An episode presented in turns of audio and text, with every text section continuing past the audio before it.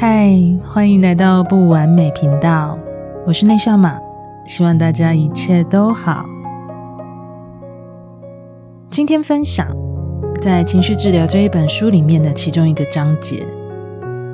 书里面啊，他提到讨好型人格有什么样的特质，让我一看到就充满了很多熟悉的画面。大多数的人都容易讨好别人，包括我自己。曾经也是一个百分百讨好型的人。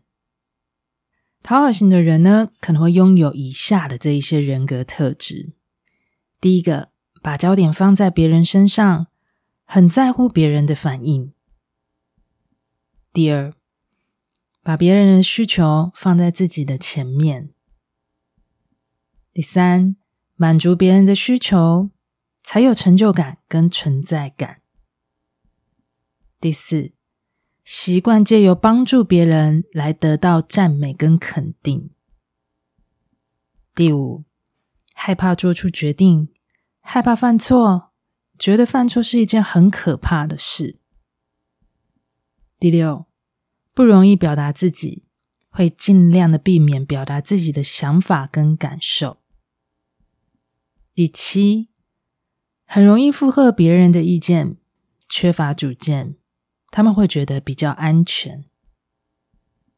第八，不敢明确表达我喜欢什么，跟我想要什么，因为他们觉得自己并不重要。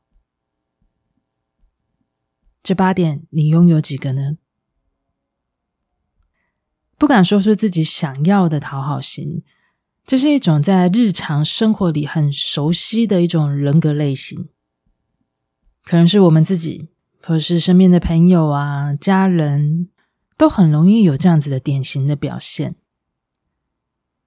其中呢，有一段故事，是一对彼此都是讨好型的情侣啊，他们在交往，要去看一场电影。男生问：“你想看哪一部戏？”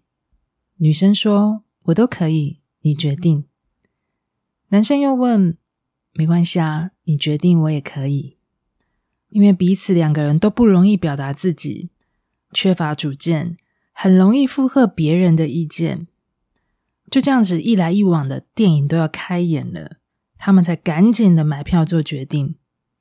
其实他们心里都有更想要看的电影。我记得也还有一次，妈妈问我：“哎，你晚上想要吃什么？”我说：“随便都可以。”因为他说今天真的很不想要自己煮，还是我们去吃外面的蔬菜面？我说都可以呀。后来妈妈就说：“那你去跟你爸说，你想要吃外面的蔬菜面，所以今天不会煮饭。”但其实这件事想要的是他，可是去说的却是我，不敢明确的说出自己的想要。反而就会借由他人来表达自己的想法，这个其实在职场上也很容易看见，就是在台上讲了一堆的意见，真的问题要拿出来讲，在台前什么都不说，或是借由别人来说，因为这样他们觉得是安全的，但也就是这样子，他们就越来越不敢表达自己，你就会越觉得自己不重要了。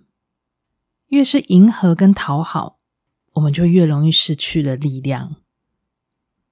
在《创伤压力症候群自我疗愈圣经》的这一本书里面，作者也提了一段话。他说：“最令人难过的是，如果没有修复好讨好型的人格，他们满足自己的需求的方式，就是会一直帮助别人。”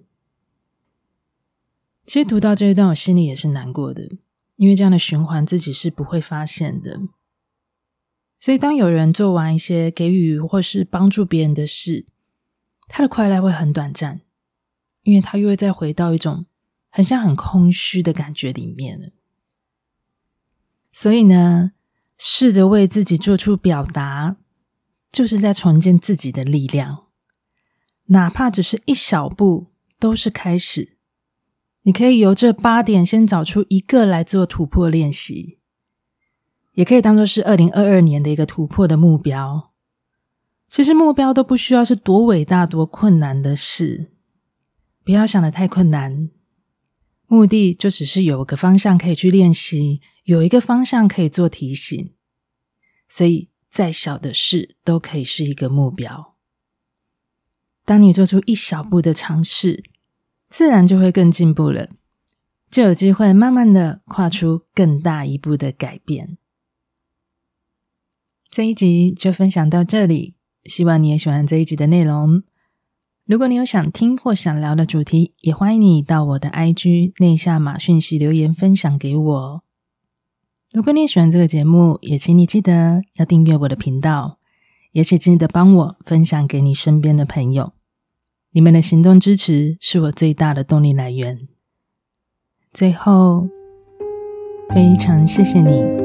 用你最宝贵的时间收听了不完美频道，我是内向马，我们下次见。